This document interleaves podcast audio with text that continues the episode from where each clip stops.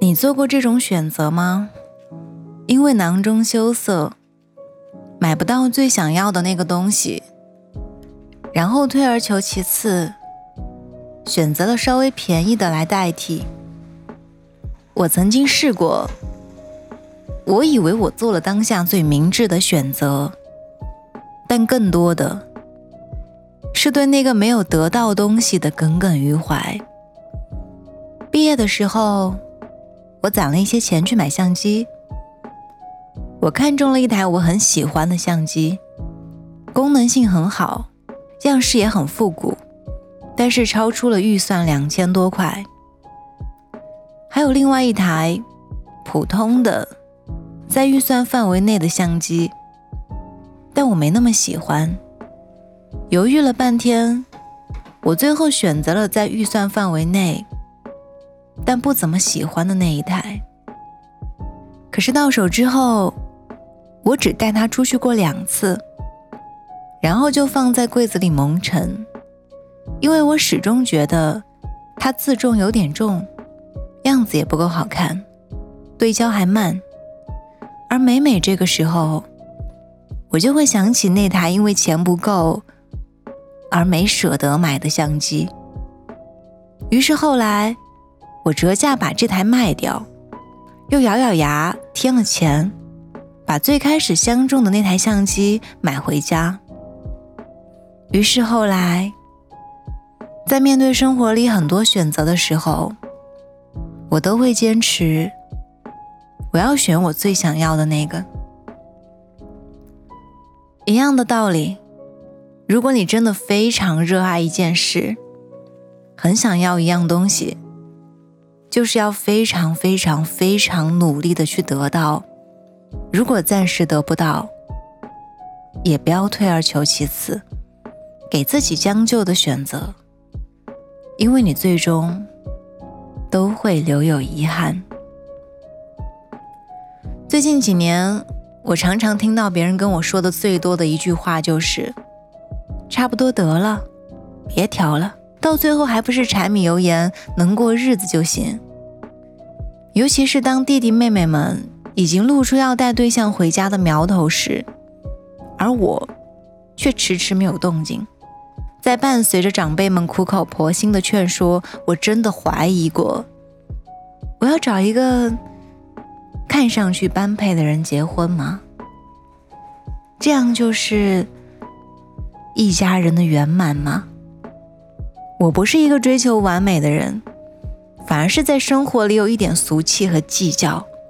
我会因为脚趾磕到桌角这种事情被自己气哭，也会因为熬夜没抢到优惠券而生一整天的闷气。但在谈恋爱这件事上，我很理想主义。我一直都相信，感情是两个磁场相同的人的相互吸引，共同成长。两个人相处的越久，就越能够相互接纳，并且深爱。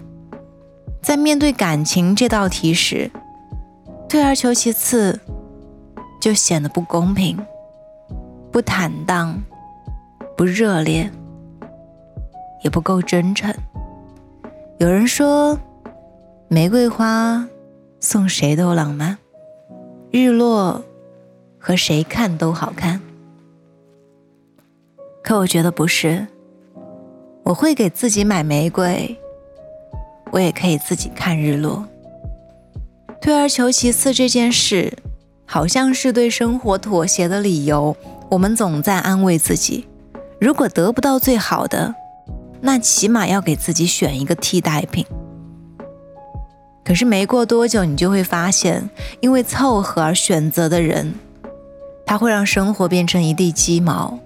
那个因为差不多而去做的工作，从一开始你就会抗拒。那个替代品，只会让你更加惦记你当初想要的。我们以为降低标准是权衡利弊之后做出的最优选择，所以退而求其次，成了生活里最常见的戏码。但是，这只会消耗掉我们对生活的热情和憧憬。我一直很相信一句话：没有哪一种人生是靠退而求其次来成全的。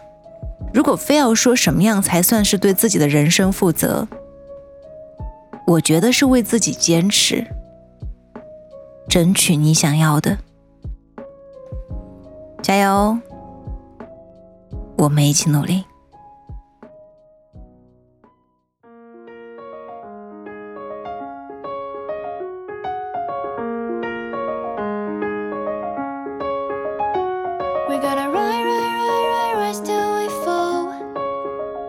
They say we got no, no, no, no future at all.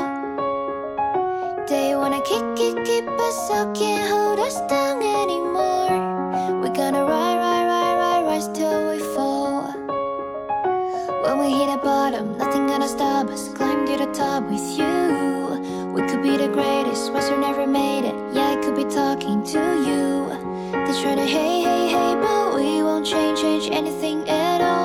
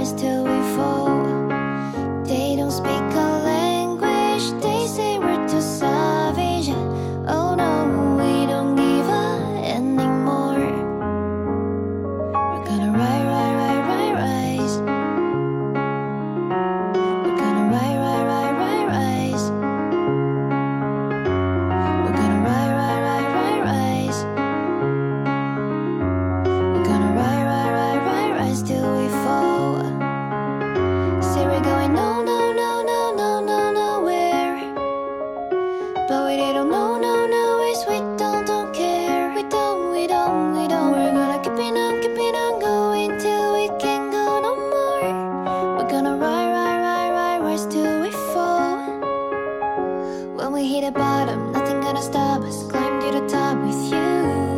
We could be the greatest, ones who never made